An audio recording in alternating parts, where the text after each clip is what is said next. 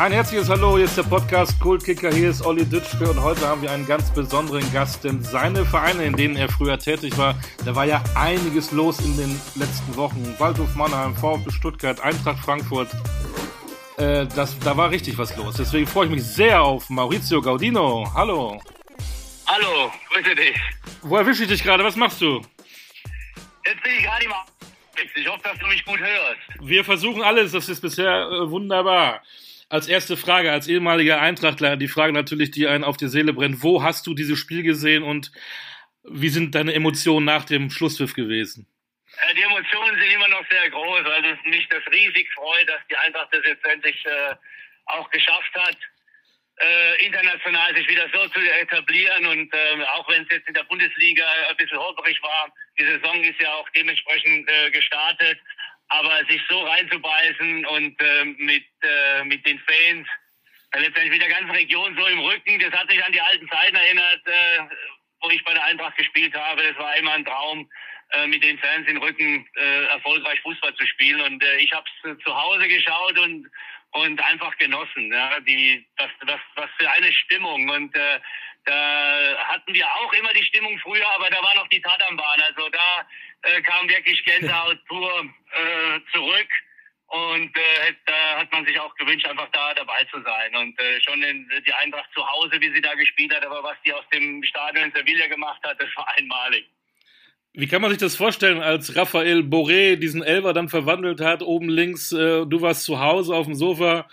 Was hast du da gemacht? Bist du auch hochgesprungen, hast gejubelt, hast ja, geschrien? Ja, genauso gejubelt. ja. Also äh, jetzt nicht ganz so stark wie auf dem Platz, aber man, äh, da fällt einfach so eine Last, weil man, äh, man versetzt sich in den Spieler, der läuft davor, der hat das Tor geschossen im Spiel und da ähm, äh, hat man so ein bisschen so ein mummelig Gefühl, äh, macht er ihn auch und der hat ihn äh, super cool verwandelt. Weil ich hatte das gleiche Erlebnis leider Gottes umgekehrt gegen Salzburg damals in der, äh, zu unserer Zeit noch UEFA Cup, äh, das 1-0 geschossen, die rote Karte rausgeholt, gegen zehn Mann gespielt, in die Verlängerung reingekommen und dann Elfmeterschießen und ich war einer davon, der dann seinen Elfmeter auch verschossen hatte. Und äh, das hängt einem immer noch so im Hinterkopf, weil man dann denkt, wenn der, wenn ich ihn reingemacht hätte, wären wir da weitergekommen und da hätten wir auch damals schon die Möglichkeit gehabt, äh, äh die die Euroleague zu gewinnen. Und äh, und da, wo er da an, an, zum zum Elfmeterpunkt gelaufen ist, hat er gesagt, hey bitte, lass ihn, äh, lass ihn das Ding verwandeln. A, weil dann ist entschieden, haben sie es gewonnen. Und äh, B, äh, wenn er nicht verwandelt, dann, äh, dann wird er sein Leben lang äh, dieses Erlebnis im Unterbewusstsein mittragen. Und deswegen bin ich überglücklich gewesen, dass er ihn verwandelt hat. Was glaubst du denn jetzt, was mit Eintracht Frankfurt passiert in den nächsten ein, zwei, drei Jahren? Ja, ich hoffe, dass es natürlich so weitergeht. Ähm, äh, ich denke, die haben da ein gutes Team zusammengestellt. Es kommt jetzt äh, auch darauf an, wie die Spieler, wer geht, wer bleibt, können sie zusammenhalten. Ähm, ich denke, der Trainer macht, äh, hat auch in Wolfsburg schon, macht einen, sehr guten Eindruck und, und äh, erreicht die Spieler, äh, weil es war ja am Anfang der Saison mit Kostic, der unbedingt weg wollte, auch nicht so, so einfach äh, und äh, hat er super gehandelt und äh, wieder die Spieler, also Mannschaft als Team aufgebaut und, und Spieler wieder integriert, den Spieler wieder integriert. Und äh, ja, ich hoffe, dass Eintracht einfach da äh, diesen Weg weitergeht die Spieler äh, das zu schätzen wissen, bei so einem Verein spielen, spielen zu gehen, äh, spielen zu dürfen und, und da sein zu dürfen und dann die eine oder andere Verstärkung dazu holen und dann äh, kann die Eintracht wieder das werden, was er als früher auch immer war, äh, nicht nur ähm, in, äh, in die vorderen Plätze, also Euroleague, sondern auch vielleicht ganz vorne angreifen. Äh, oft ist es ja in der Vergangenheit so gewesen, dass Vereine, die so erfolgreich waren, die auf einmal Champions League gespielt haben, in der nachfolgenden Saison dann auch abgeschmiert sind und auch Probleme in der Bundesliga hatten. Was muss da jetzt die Eintracht äh, tun? Auf was müssen sie achten? Ja, achten im Sinne A, vom Mentalen her, ja, dass äh, jetzt praktisch nicht sagt, okay, wir haben das jetzt erreicht und äh, das bleibt jetzt so und äh, mal gucken, das läuft jetzt von alleine, sondern äh, du musst äh, Spannung hochhalten, aber das äh, weiß der Trainer, das weiß das Team, die, die wissen, wie man damit umgeht. Äh, wichtig ist einfach, äh, die Mannschaft jetzt weiter zu verstärken, weil du kannst dich mit dem, mit dem äh, dünnen Kader äh, in, in so eine Saison reingehen. Jetzt spielst du auch noch Champions League. Dann kommt auch wieder äh, das nächste dazu, diese Highlights dann äh, unter der Woche. Und äh, da wird dann praktisch äh, das Wochenende zur Normalität. Da will jeder den Champions League Highlight haben und das ist halt eine mentale äh, große Herausforderung für jeden einzelnen Spieler, aber hauptsächlich für das Trainerteam, die Spieler immer wieder darauf einzustellen. Weil es ist ja immer so, dann sagt der Bundesliga, geht ja eine ganze Saison, wenn man da verloren hat, äh, nicht gut gespielt hat, ja, ja, das, äh, das kriegen wir dann schon wieder hin und ruckzuck hängt man dann äh, unten drin und, äh, und kann den Schalter nicht mehr umlegen. Aber wichtig ist natürlich, wenn man auf drei Hochzeiten äh, tanzen möchte, musst du den in der heutigen Zeit den Kader halt äh, größer aufstellen mit Qualität, äh, breiter aufstellen und äh, da äh, muss man schauen äh, und hoffen, dass die Eintracht das dann hinbekommt, auch finanziell. Wir wollen auch ein bisschen über deine Vita reden. Was war denn dein größtes internationales Erlebnis?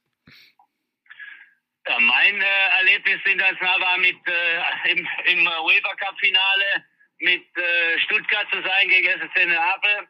Das war 89 und aber leider verloren, das UEFA Cup Erlebnis. Und, und dann natürlich mit der Nationalmannschaft äh, 94 äh, bei der Weltmeisterschaft dabei sein zu können. Und äh, natürlich haben wir äh, auch mit Frankfurt in der Euroleague, wo wir La Coruña geschlagen haben. Äh, wir haben ja da auch äh, sehr schöne, sehr schöne und sehr interessante Spiele geliefert. Die bleiben einfach ähm, äh, auch haften. Leider natürlich äh, nicht das erreicht oder das geschafft, was jetzt die Eintracht äh, mit dem Sieg in Sevilla erreicht hat. Aber du hast immer noch so viel Herzblut für die Eintracht, das merkt man ja richtig. Äh, bist du noch im guten Kontakt mit der Eintracht? Ja, immer wieder, immer wieder mit, äh, mit äh, Uwe Bein, wo wir immer wieder telefonieren und so ein bisschen austauschen. Ja, äh, aber äh, ich bin halt, ich lebe in München und da ist es äh, schwierig, äh, immer da diesen Kontakt äh, so zu halten. Und wenn man dann mal raus ist, dann äh, verläuft sich es auch. Aber vor äh, drei Wochen, vier Wochen haben wir ein Spiel gespielt, da war Manni Behnsuche, Bindewald, Charlie Körbel. Und dann freut man sich, wenn man, wenn man da zusammen äh, über den Platz mal noch ein bisschen zusammenspielt und äh, einfach über die über die alten äh, Zeiten redet und äh, ich denke äh, das wird immer so bleiben ja dass man sich immer wieder bei diesen äh, Witzveranstaltungen dann trifft und immer mal wieder telefoniert aber es ist ja nicht so dass du dann äh, äh den täglichen Kontakt hast ähm, Deine erste Profistation war Waldhof Mannheim. Die haben ja tatsächlich auch einen Pokal geholt am Wochenende, den Landespokal. Äh, verfolgst du das noch, was in Mannheim passiert? Ja, natürlich, natürlich verfolge ich das. Ja, das ist, äh, ist meine Heimatstadt. Da bin ich groß geworden, bin da geboren und äh, äh, und durfte da mit Waldhof in der Bundesliga meine Fußballkarriere äh, starten unter unter Klaus Schlappner, der der uns geprägt und geformt hat äh, zu der zu der Zeit und äh, uns dann damals auch äh, mit den Weg geebnet hat für die weitere Karriere. Und das ist klar, dass man äh, das dann auch weiter verfolgt. Das sind so die Vereine Waldhof Mannheim, dann Stuttgart und äh, äh, Eintracht Frankfurt äh, sind so die Vereine, die dann im Herzen äh, ganz stark verankert sind, weil man da auch äh, erfolgreich äh, Fußball gespielt hat. Da müssen wir natürlich zu einem Spiel kommen, äh, da hast du wahrscheinlich schon ganz oft drüber geredet, aber ich habe es eben im Prinzip tatsächlich zum ersten Mal äh, gelesen. Dein erstes Profispiel für Waldhof Mannheim in der Bundesliga mit frischen 17 Jahren. Ja. Und du hast eine rote Karte bekommen und du bist damit immer noch der Rekordhalter als der jüngste, äh, äh, jüngste Spieler, der Platzverweis bekommen hat. Was war da los? Ja, die Geschichte erzähle ich ja immer wieder. Wir haben damals keine Namen auf dem Trikot gehabt, sondern äh, nur die Nummern. Und äh, ich hatte die Nummer 9 und Jürgen Kohler die Nummer 6. Und der hatte fünf Minuten vorher einen Foul gemacht und hatte Geld gekriegt. Und ähm, ich hatte an der Mittellinie dann äh, ein, ein, von der Seite äh, rein versucht, den Ball zu grätschen von der Seite und der Gegenspieler ist äh, über, über mich drüber gefallen, hat, hat mein Oberschenkel berührt. Und der Schiedsrichter, ich bin beim Entschuldigen und sieht dann äh, meine Nummer auf den Kopf und äh, denkt, ich habe äh, die, äh, die gelbe Karte vorher schon bekommen und das war ich aber nicht. Die Spieler haben noch auf den Schiedsrichter eingeredet, aber da hat er schon die rote gezückt. Und so hatte ich dann die rote Karte mit 17. Und äh, äh, das hat sich dann so ein bisschen durchgezogen so ein roter Faden. Ja? Dann äh, äh, kriegt man rot, war dann vier Wochen gesperrt, bis dann äh, wieder raus äh, aus dem Kader, muss ich wieder rankämpfen. Äh, aber es ist äh, es ist jetzt im Nachhinein, nach so langer Zeit, kann man sagen, ich, ich bin jetzt wieder mit äh, Rekordhalter, aber mit was Negativem. Aber man äh, ist immer irgendwie im Gespräch. Das ist das einzige äh, Positive, was man daraus ziehen kann. Aber damals war es eine sehr, sehr traurige Aktion, äh, was passiert ist, wenn man als 17-Jähriger äh, sich so freut. Man hat glücklicherweise noch 1-0 gewonnen, das Spiel. Ich habe damals auch, äh, bin gefault worden. Der Günter Seebert hat dann den Elfmeter verwandelt. Und dann war für mich äh, äh, mit der roten Karte das Spiel vorbei. Und äh, mehr, mehr als traurig. Also da erinnere ich mich auch immer so ein bisschen äh, zurück, was, was wäre denn gewesen, wenn, äh, wenn ich nicht die rote Karte ja. bekommen hätte. Und es gab noch keinen Videobeweis. genau, das ist, äh, das, äh, zu der Zeit gab es es nicht, aber ähm, ich bin froh, dass es damals noch keiner, noch kein Videobeweis kam, äh, gab, weil ich bin nicht so ein großer Fan davon. Ah, warum nicht? Ja, weil äh, es ist einfach äh, immer wieder Umstrittigkeiten äh, gibt und äh, ich bin immer der Meinung, wenn, wenn, wenn du was hast, was du nicht hundertprozentig sagen kannst, wenn da jetzt äh, im, äh, in Köln Leute sitzen, äh, das sind ja drei, die da zuschauen, mit Hauptschiedsrichter dann noch die Schiedsrichter auf dem Platz. Und wenn man ein Spiel fünf Minuten unterbricht und dann doch noch die Fehlentscheidung trifft, dann weiß ich nicht, wie das zu unserer Zeit ausgegangen wäre. Ja, verstehe. Ähm, gab ja auch noch ein Beispiel, wo in Frankfurt äh, äh, ein paar Jahre her, wo die Mannschaft wieder aus der Kabine rausgeholt worden zum Elfmeterschießen, war gegen Freiburg, glaube ich. Ja. Wo die Mannschaft schon in der Kabine gesessen ja. hatte, in der 45. und dann nochmal raus musste, Elfmeter schießen. Also ich glaube nicht, dass in unserer Zeit noch einer auf den Platz gegangen wäre. äh, wie, was ist deine Überschrift über deine Lehrjahre beim Waldhof unter Klaus Schlappner, der Mann mit dem Hut? Bitte nochmal, ich habe es gerade akustisch nicht verstanden. Äh, was, was steht über, für dich in der Überschrift für deine Lehrjahre bei Waldhof Mannheim unter Klaus Schlappner, der Mann mit dem Hut? Ja, was steht für eine Überschrift, dass, äh, äh dass man ähm, am Anfang, äh, gerade als junger Spieler, äh, mit gewissen äh, Methoden äh, nicht, nicht einverstanden war, aber ich sehr, sehr viel gelernt habe in, in der Zeit und praktisch mit, mit dem Klaus Schlappner, äh, mit dem Reden und äh, viel Reden mit ihm und äh, immer wieder äh, über gewisse Situationen, warum, weshalb, was man als Spieler ja nicht äh, gerne hört oder auch nicht wahrhaben will. Ich sehr dankbar bin, äh, dass ich dann wirklich so den Schalter umlegen konnte und, und, und zugehört habe, um dann praktisch wirklich das umzusetzen, was von einem verlangt wurde. Und äh, das hat mir dann praktisch durch die ganze äh, Karriere geholfen, immer wieder auch äh, von, von Rückschlägen ähm, äh, wieder rauszukommen und sich wieder zu entwickeln und weiterzuentwickeln. Und das hilft mir heute noch, auch in meinem Berufsleben heute. Und äh, da bin ich natürlich auch sehr dankbar drüber, dass äh, man auch äh, in der Zeit äh, Geduld damit gehabt hat, weil äh, der Trainer hätte auch sagen können, du, der Junge, der, der, der hört ja nicht zu, den kann ich das hundertmal erklären und ähm, äh, dann äh, sortiere ich ihn mal aus. Und das hat er natürlich nicht geta getan, weil er einfach äh, ein, ein Fingerspitzengefühl hatte mit, äh, mit äh, jungen Spielern, äh, die vielleicht auch äh, ihren eigenen Kopf äh, hatten, äh, umzugehen. Aber dann die dahin gebracht hat, dass sie auf dem Spiel auch äh, den gewissen Unterschied gemacht haben. Ähm, Warum ist Waldhof Mannheim heute nicht da, wo es früher war? Das war Bundesliga. Da hat ein Kohler gespielt, da hast du gespielt, da hat Fritz Walter gespielt, später Christian Wörns. Da waren auch immer großartige Spieler dabei. Warum ist es heute nicht so? Ist doch ein Verein, der eigentlich da wieder hingehört. Ja, von, von Vereinsseite her oder von, von der Tradition ist das ein Verein, der da hingehört. Und äh, ich denke, jeder hier in der Region würde sich das äh, wünschen und ich natürlich auch, dass der, das Waldhof wieder wieder in diese äh, in diese Zeiten äh, zurückkommt, ja, die zweite Liga oder dann auch äh, die Bundesliga. Aber es passiert natürlich in diesem Verein viel und äh, es sind ja alles Namen, äh, wo du gerade genannt hast, die hier rausgekommen sind, die ihre Karriere gemacht haben. Waldhof war immer eine Plattform für junge Spieler. Und äh, ja, aber irgendwann, äh, äh, und als Spieler habe ich das natürlich nicht mehr, nicht so verfolgt, aber irgendwann kommt dann äh, ein, ein Bruch ja, wo man absteigt. Und wenn man absteigt, ist es äh, unheimlich schwer. Das sieht man jetzt auch äh, bei den anderen Vereinen oder wie jetzt auch Hamburg, die jetzt leider wieder nicht äh, äh, geschafft haben, wieder zurückzukommen in die Bundesliga. Sind natürlich noch zweite Liga, aber für so einen Verein, so einen Traditionsverein, äh, der gehört auch einfach in die Bundesliga. Wie schwer das einfach ist, dann in der heutigen Zeit wieder da den nächsten Schritt zu machen. Äh, da haben sie, die Schere ist halt sehr, sehr weit ist auseinandergegangen äh, aufgrund der Situation, der, der finanziellen Situation. Und mhm. wenn du nicht da, da vorne und da oben mitspielst, dann äh, wirst du nicht so beteiligt. Und dann ist es schwierig, die, die guten und die besten Spieler zu bekommen. Und äh, es ist halt äh, heute auch in der Jugend schon so, dass äh, sehr viel äh, schon weggeholt wird. Und früher warst du ja schon der, der Region verbunden als junger Spieler. Da bist du froh gewesen, wenn du äh, zu Waldhof äh, gegangen bist in der Jungen, hast da spielen dürfen und äh, da wurde sehr viel getan, indem du abgeholt worden bist und äh, nach Hause gefahren worden bist abends am Trainer gab es der NLZ äh, mhm. äh, gar nicht, äh, die Campus, so wie es heute alles aufgestellt ist und deswegen äh, tut sich dann so ein Verein, der dann in der Zeit, wo das angefangen hat äh, zu wachsen, praktisch abgestiegen ist, äh, tut sich dann schwer, da wieder hinzukommen.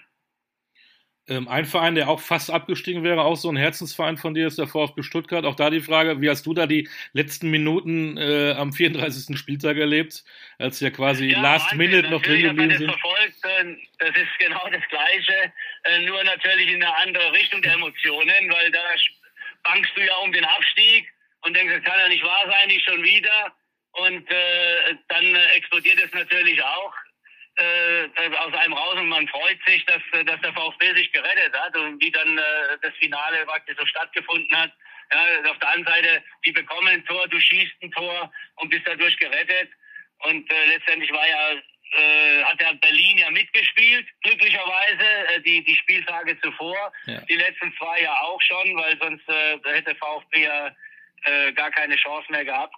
Aber umso schöner war es, dass äh, das so, so ein Herzschlagfinale war, gerade im Abstiegskampf, und dass der VfB sich dann dadurch auch schon gerettet hat. Bei solchen Erlebnissen wie bei der Eintracht oder jetzt beim VfB äh, merkt man ja auch, was für eine Kraft dahinter ist bei solchen Clubs. Äh, auch da die Frage, was muss der VfB denn nächstes Jahr besser machen? Ja, besser machen ist weiter äh, dran arbeiten, die Spieler auszubilden, weil, äh, weil man hat ja die letzten Wochen immer gesehen und, und geguckt, wie der VfB dann zurückgekommen ist, immer wieder gut gespielt hat, aber auch kläglich äh, ihre ihre Chancen nicht reingemacht hat haben und äh, da muss man sich die Frage stellen, äh, ist es nur sind es nur die Nerven gewesen, weil man in so einer Situation ist oder äh, ist es auch Mangel an Qualität? Äh, diese, diese Torchancen halt äh, Woche für Woche nicht zu verwandeln.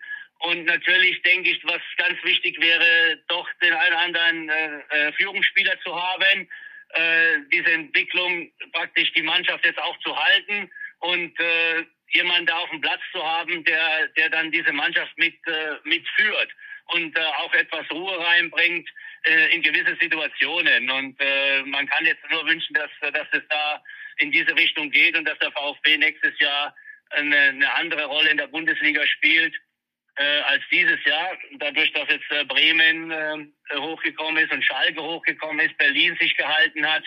Äh, das sind alles auch Traditionsclubs, die die dann nächstes Jahr alles dafür tun werden, äh, sich in der Bundesliga zu halten. Und äh, da ist es nicht mehr so äh, gleich eine Mannschaft dabei wie Kräuter Fürth, ohne das abzuwerten, aber die dann die ersten zehn Spieltage nicht punkten und jeder davon ausgeht, die, der eine Platz ist da unten schon vergeben. Ich denke, dass das ein ganz heißer Tanz wird in der neuen Saison. Stichwort Führungsspieler, du bist mit VfB deutscher Meister geworden. Ähnlich spannende Geschichte in 87. Minute, äh, natürlich, wer erinnert sich nicht, Kopfball Guido Buchwald in Leverkusen zum 2-1. Wer war denn damals in dieser Mannschaft? Ihr hattet ja sogar 38 Spieltage in der Saison. Äh, ja, das war das erste Jahr mit den 20 Mannschaften gesamtdeutscher Meister. Genau. Wer, ähm, wer waren denn da so die Führungskräfte? Ja, da äh, war ja äh, mehr verteilt. Wir haben Eike Immel Tor gehabt, äh, Michael Fronzek, äh, der linke Verteidiger, dann Guido Buchwald. Das war bei uns, äh, Matthias Sammer war dabei. Das war auf mehreren Schultern, äh, Schultern verteilt. Und äh, da das äh, waren aktuelle Nationalspieler. Und äh, man hat sich da, äh, und dann der Trainer natürlich, äh, äh Christoph Daum, der eine riesen, riesen äh, Harmonie ähm, äh, praktisch äh, reingebracht hat. Und äh, Lorenz Gunter Köstner als Co-Trainer, der war so dieses Bindeglied zwischen Mannschaft und, und Trainer, der immer so die Balance gebracht hat. Und das musste alles stimmen, äh, um, um dann auch deutscher Meister zu werden. Aber bei uns war, war das wirklich, äh, war das auf mehreren Schultern äh, verteilt, äh, äh, diese, äh, die Spieler, die dann die Verantwortung auf dem Platz mit übernommen haben. Wart ihr und damals auch einfach eine Mannschaft auch und das hat man jetzt ja auch äh, bei Frankfurt ja auch gesehen. Äh, sonst erreichst du erreichst du sowas nicht. Äh, wart ihr damals in so einer Art Rausch, auch ein bisschen über Niveau, denn die Saison danach seid ihr ja in An- und Abführung dann nur Siebter geworden. Woran lag das? Ja, das lag auch daran, äh, dass wir total äh, ausgepowert waren und äh, dann auch ähm, wir zwar uns äh, äh, verstärkt haben, aber verstärkt auf gewissen Positionen, wo wo dann äh, intern ein eigener ähm, Konkurrenzkampf aufgetreten ist, was ja immer gut ist, aber äh, mit Sicherheit zu der Zeit wir nicht damit umgehen konnten. Und äh, dann bist du auf einmal der, der, der Gejagte. Und es ist ja nicht so, dass wir jedes Mal Jahr Meister geworden sind, äh, sondern dass wirklich äh, die, diese ganze Saison alles stimmen musste und das ein, ein wahnsinniger Kraftakt war. Und äh, ich kon, kann mich noch erinnern, die Worte von Christoph Daum, wir müssen jetzt noch mehr tun, um da vorne zu bleiben. Das heißt auch noch mehr trainieren. Und äh, das Sommertrainingslager ging dann gleich los äh, mit äh, auch teilweise Höhentraining. Äh, äh, praktisch die dritte Einheit, die war nicht morgens. Wir haben dann um 10 angefangen zu trainieren, dann nachmittags. Und dann sind wir äh, am Abend äh, zum, äh, mit dem Bus zum Lift gefahren und auf äh, 1600, äh, 1800 Meter hochgefahren und da oben dann nochmal eine, eine Laufeinheit gemacht.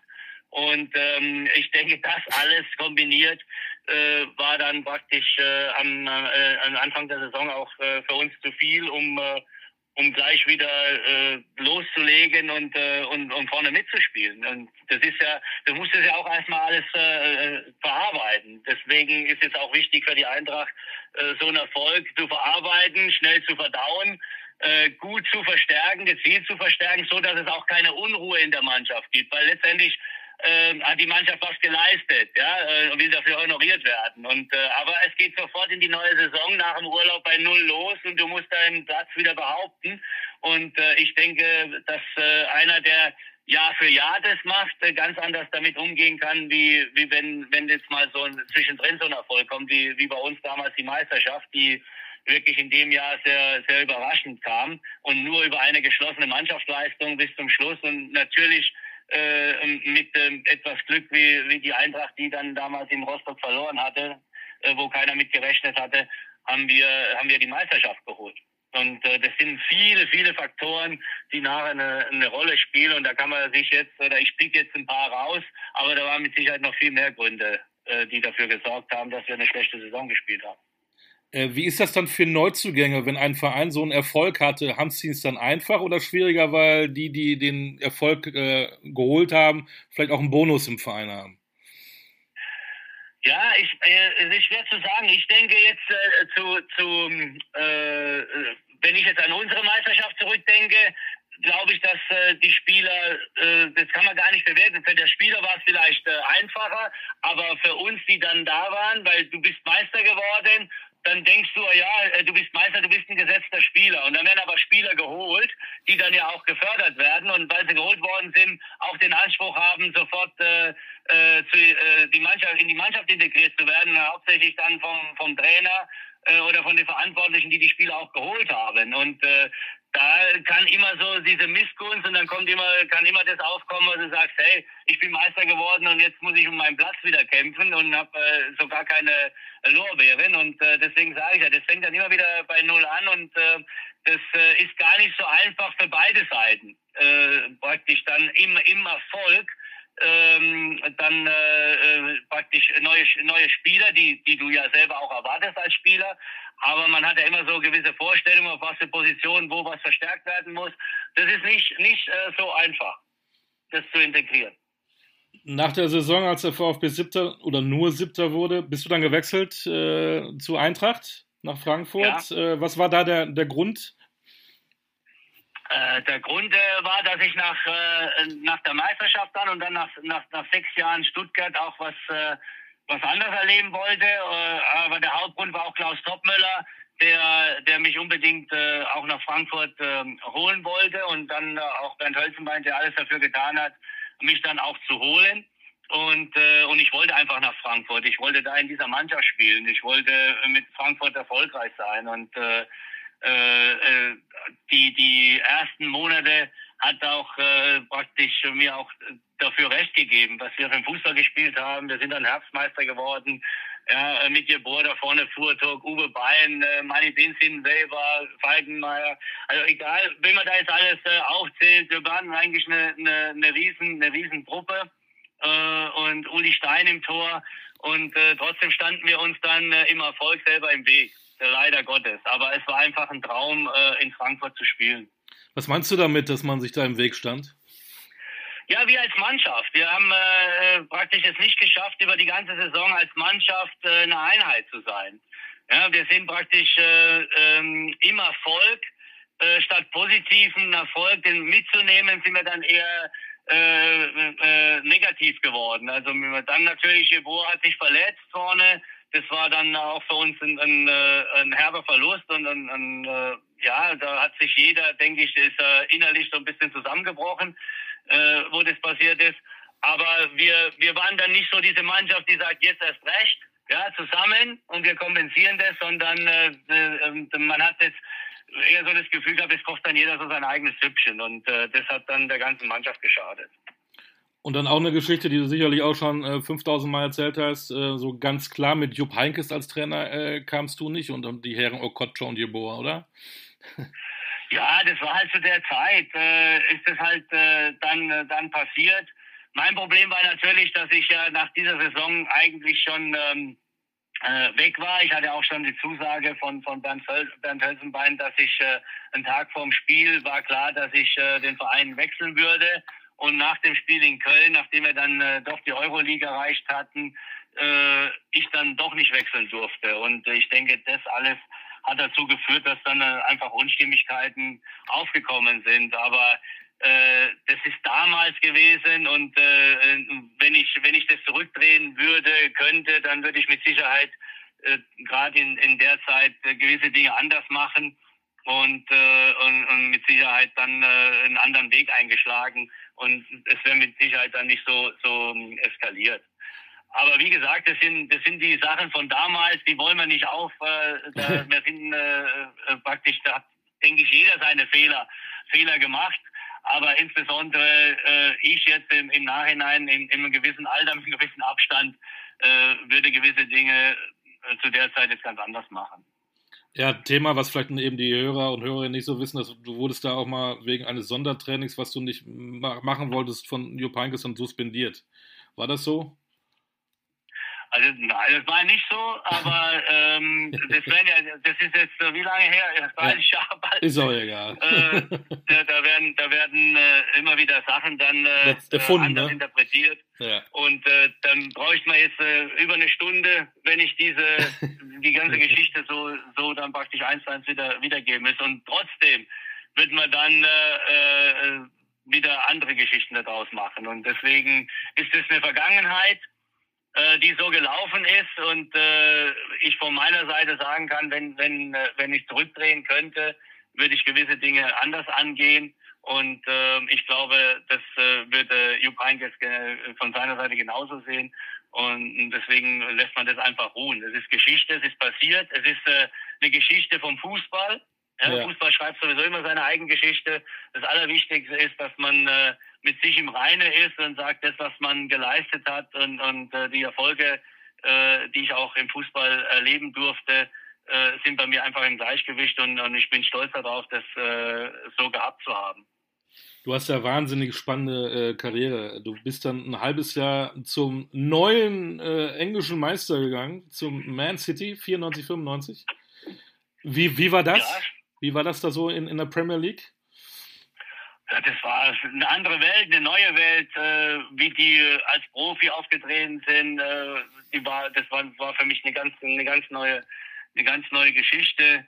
Äh, wie die gefrühstückt haben, was sie gegessen haben, wie wir trainiert haben. Äh, letztendlich äh, alles, alles war, war anders als in Deutschland, wie wir das da äh, fabriziert haben.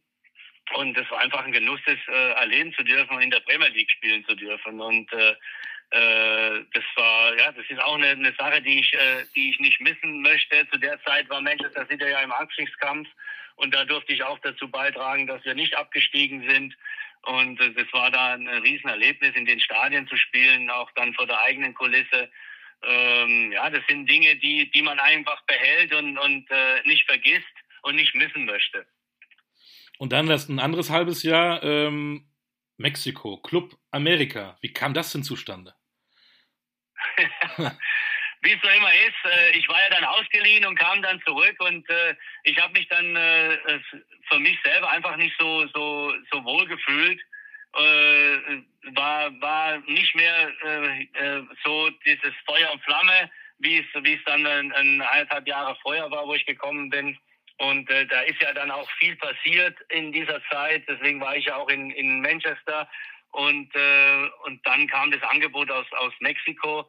Und äh, ich habe mir das angeschaut und habe gesagt, okay, ich äh, äh, äh, mit dem Bernd Hölzenbein drüber geredet hat, ich äh, würde gern wechseln, um einfach meinen Kopf frei zu kriegen, nochmal Abstand zu gewinnen von allem und äh, hat dann, äh, dann zugestimmt und deswegen hat er mich ja auch nur ausgeliehen und, äh, und dann habe ich äh, in Club Amerika im Aztekenstadion spielen dürfen.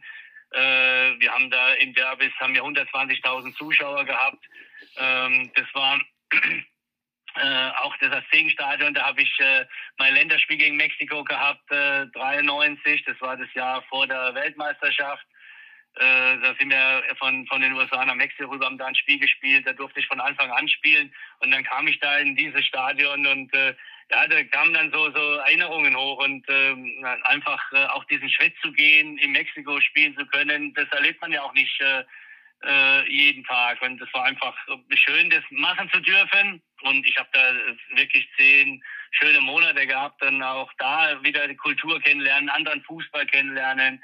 Der äh, Bielsa, äh, El Loco, wie sie ihn äh, dann äh, oder heute noch nennen, der jetzt äh, leider bei Leeds kein okay. Trainer mehr ist. Ja.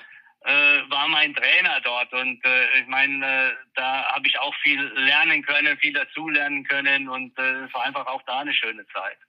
Hat denn dein Umfeld vorher gesagt, äh, Mauri, wenn du da hingehst, dann beendest du sozusagen deine Karriere, weil du bist völlig aus dem Schaufenster raus, wenn du in Mexiko kickst? Überhaupt nicht, überhaupt nicht. Ich habe auch nicht äh, bei diesen Dingen, außer mit Familie, mit äh, äh, nicht, also nur im engen Kreis mich ausgetauscht. Aber da war nicht einer, der gesagt hat, wenn du jetzt da hingehst, ist deine ist deine äh, äh, Karriere kaputt oder das sieht dich keiner mehr. Und es war ja letztendlich nicht so. Ich war ja auch nur ausgeliehen es war klar, ich bin da nur ein Jahr mhm. und, äh, und danach äh, komme ich erstmal zur Eintracht zurück und dann äh, sieht man weiter. Und äh, habe ja gerade erwähnt, ich wollte einfach meinen Kopf frei kriegen, einfach da äh, neutral Fußball spielen, einfach eine neue, eine neue Geschichte angehen. Und das ist mir dann äh, im Nachhinein, wenn man das dann so erlebt, dann ganz gut gelungen. Leider Gottes ist ja in dem Jahr dann Frankfurt abgestiegen. Und äh, ich kam zurück und äh, habe dann ähm, äh, weil auch äh, äh, Stepanovic, Trainer, äh, mich unbedingt da behalten wollte, äh, in mehreren Gesprächen auch mich überzeugt hat, da zu, zu bleiben. Und äh, wir hatten dann äh, einen guten Start, waren, glaube ich, nach acht Spieltagen sogar Tabellenführer in der zweiten Liga, aber dann wiederum äh, im Abstiegskampf gelandet. Äh, und äh, dann wurde äh, Stefanovic entlassen, wo, wo, mir dann auch da das, äh, das Herz gebrochen ist, weil er sich da zur Verfügung gestellt hat, die Mannschaft zu übernehmen nach dem Abstieg. Und wir waren äh, eine Handvoll Spieler, mussten das mit jungen Spielern, Amateurspieler aufstocken. Und so sind wir in die Saison gegangen. Das war da eine ganz, ganz harte Zeit äh, für die Eintracht. Und äh, dann kam Ermantraut und äh, wir, wir sind, glaube ich, noch Fünfter geworden. Also ich habe das jetzt nicht mehr so in Erinnerung, aber wir hatten dann noch eine, eine riesen Rückrunde und, ähm, und dann bin ich erst äh, gegangen. Das heißt, ich habe da äh, nach Mexiko auch wieder in Frankfurt eine super Zeit äh, mit dem Abschied und äh, die Fans, die mich nicht gehen lassen wollten. Und äh, da, das war, das war auch sehr, sehr emotional und äh, mit sehr viel Tränen. Und äh, trotzdem bin ich dann äh, gegangen. Und, und das war aber von der von der Geschichte her war es einfach trotzdem toll, ja, so wieder zurückzukommen und äh, in, sich in die Herzen der Fans zu spielen. Und deswegen äh, bin ich auch da immer dankbar, äh, dass ich da äh, noch, noch gespielt habe, auch wenn es dann zweite Liga war. Ich glaube, das hätte auch nicht jeder gemacht, dann auch in der zweiten Liga zu spielen. Ich glaube, da hast du dir wirklich Sympathien geholt. Und Horst Ermantraut war doch der Trainer mit dem Gartenstuhl, ne? Ja, genau. der hat doch immer vor der, vor der Trainerbank so einen Plastikstuhl hingestellt.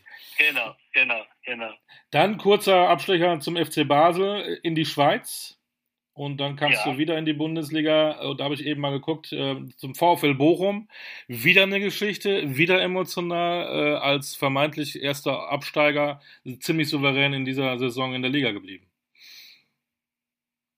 Siehst du das auch so? Ja, jetzt, ich meine jetzt nicht damals, sondern äh, jetzt gerade aktuell in der. In der Achso, jetzt aktuell, ja, genau. wir sind ja abgestiegen, ja, ja, klar. Also jetzt äh, Wahnsinn, was Bochum jetzt geleistet hat, ja, also äh, nie erwartet, dass Bochum so eine Saison spielt in der Bundesliga. Das war wirklich äh, ähm, ja richtig gut. Also Thomas Reis hat äh, da die Mannschaft und äh, letztendlich jeder einzelne Spieler von der Mannschaft hat sich äh, mit Spiel, äh, Spiel zu Spiel, Woche für Woche weiterentwickelt und, äh, und ist sehr, sehr schnell in der Bundesliga äh, angekommen, um, äh, um erfolgreich da zu spielen. Und äh, also das ist eine der wenigen Mannschaften, die, die dann auch Bayern geschlagen haben mit einem, äh, äh einem wahnsinnigen Spiel.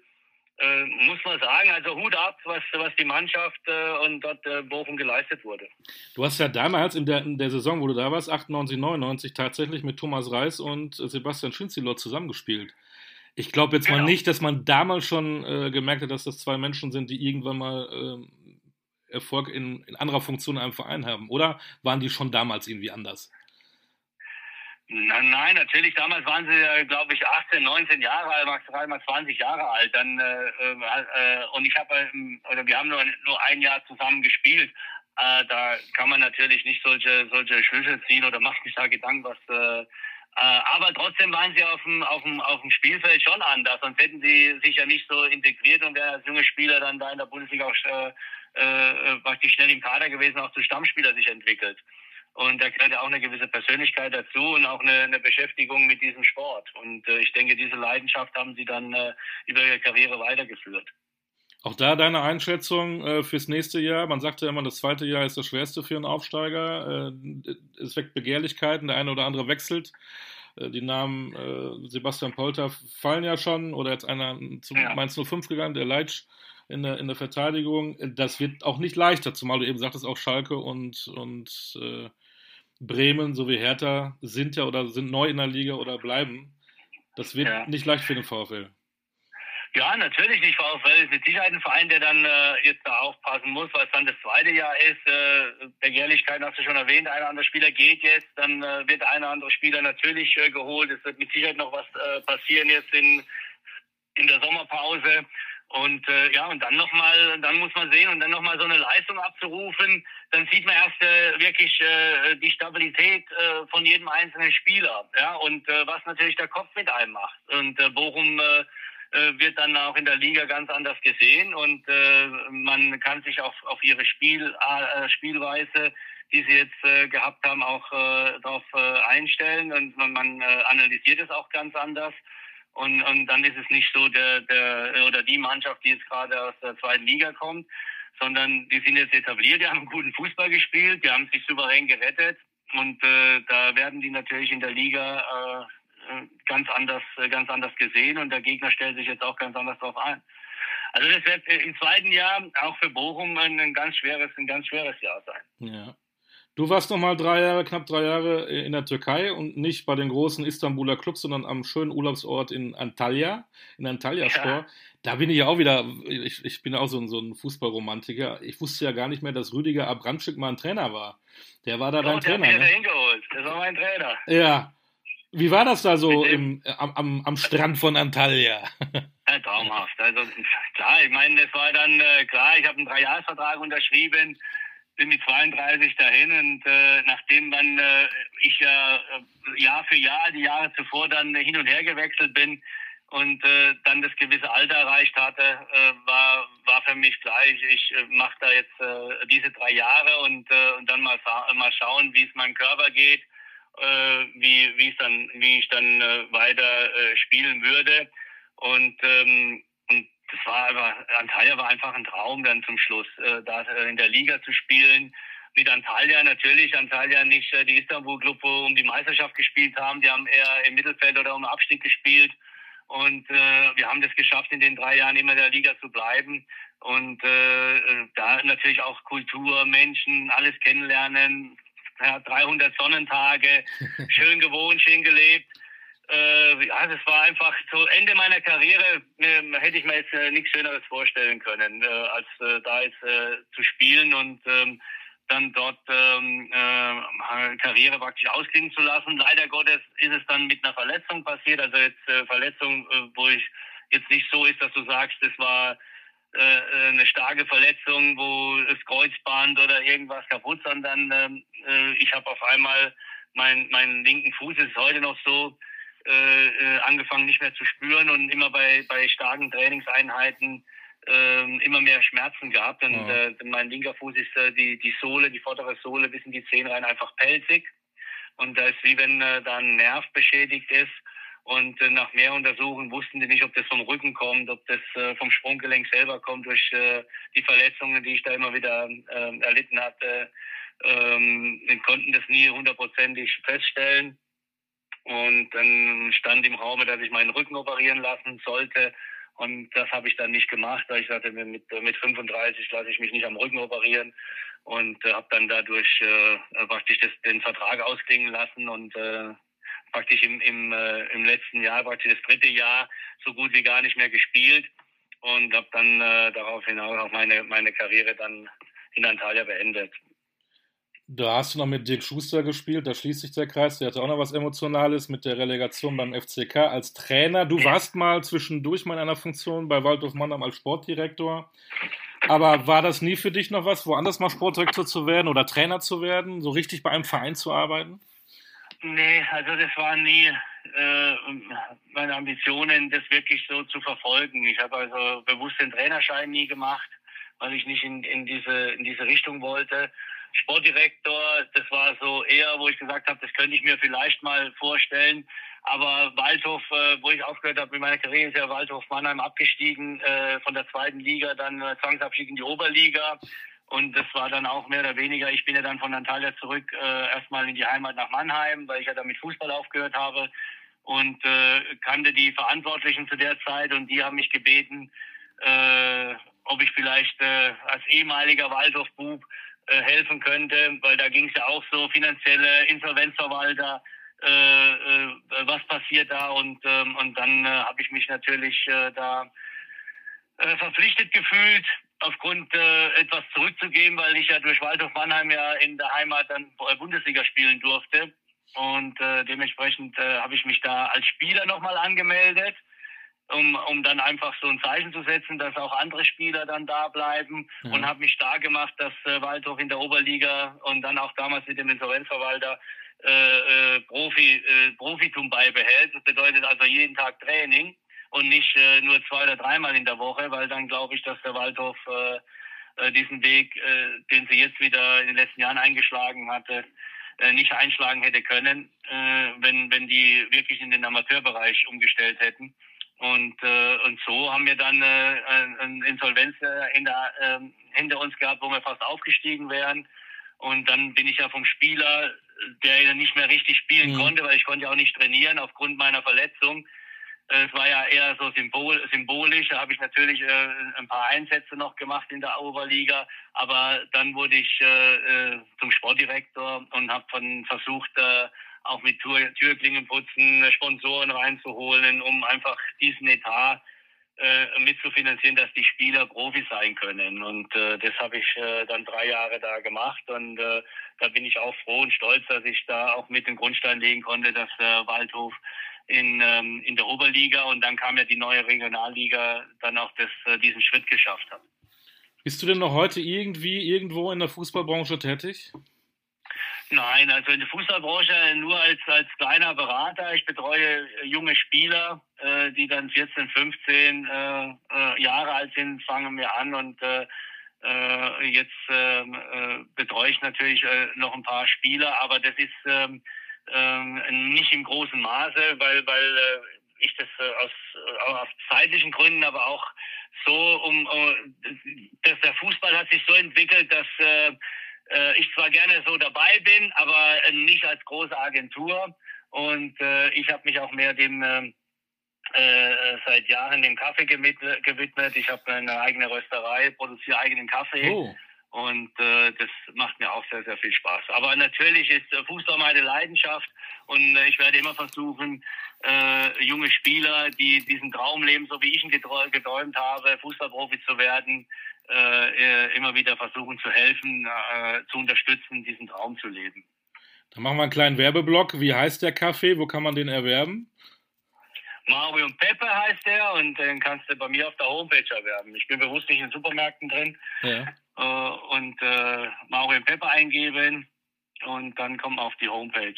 Ich bin eine absolute Kaffeenase. Oder, oder, oder rufst du mich an und dann schicke ich dir und gibst mir deine Adresse und ich schicke dir einen zum Probe. Ja, unbedingt. Ich bin, äh, Mache ich auf jeden Fall nachher. Ich bin eine absolute Kaffeenase.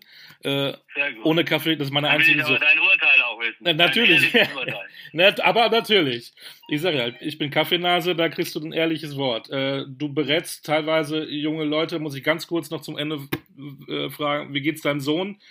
Gianluca spielt beim SCR Alltag. Was können wir da noch erwarten? Ich hoffe, er hat sich jetzt gerettet äh, mit Alltag. Er ist, äh, gehört ja Sandhausen, äh, ist nur ausgeliehen und äh, er muss jetzt äh, praktisch für sich entscheiden, was er macht, ob er, äh, ob er zurückkommt. Ähm, aber da bin ich auch nur, nur Vater, wo die Karriere verfolgt und letztendlich muss er äh, für sich entscheiden, was, was für ihn die richtige, für er mit seiner Familie, was äh, die richtigen Schritte sind. Und äh, da verfolge ich nur äh, wie ein Fan auch äh, praktisch den, äh, den Spieler Gianluca Gaudino und äh, da wirklich äh, im Hintergrund. Und er soll äh, sein, äh, seinen Weg selber äh, kreieren, selber entscheiden und seine Entscheidungen treffen. Das ist gut so. Ich glaube, das ist der richtige Weg. Maurizio, ja, ich, äh, ich, danke dir. Ich freue mich auf, auf, auf den Kaffee. Gerne. ne, auch gerne. gerne auch mal zusammen trinken. Das hat mir unwahrscheinlich viel Spaß gemacht. Äh, für, das, für, das, was du tust in Zukunft, viel, viel Erfolg und soweit es eben geht, äh, bleib vor allen Dingen gesund. Danke, gleichfalls. Das Wichtigste, Gesundheit kann man sich nicht kaufen. Alles Gute. Dankeschön, das ist lieb von dir. Das ja. war der Podcast Coolkicker mit Maurizio Gardino. Äh, ich muss sagen, wie Maurizio wahrscheinlich auch. Ciao. ja, ciao.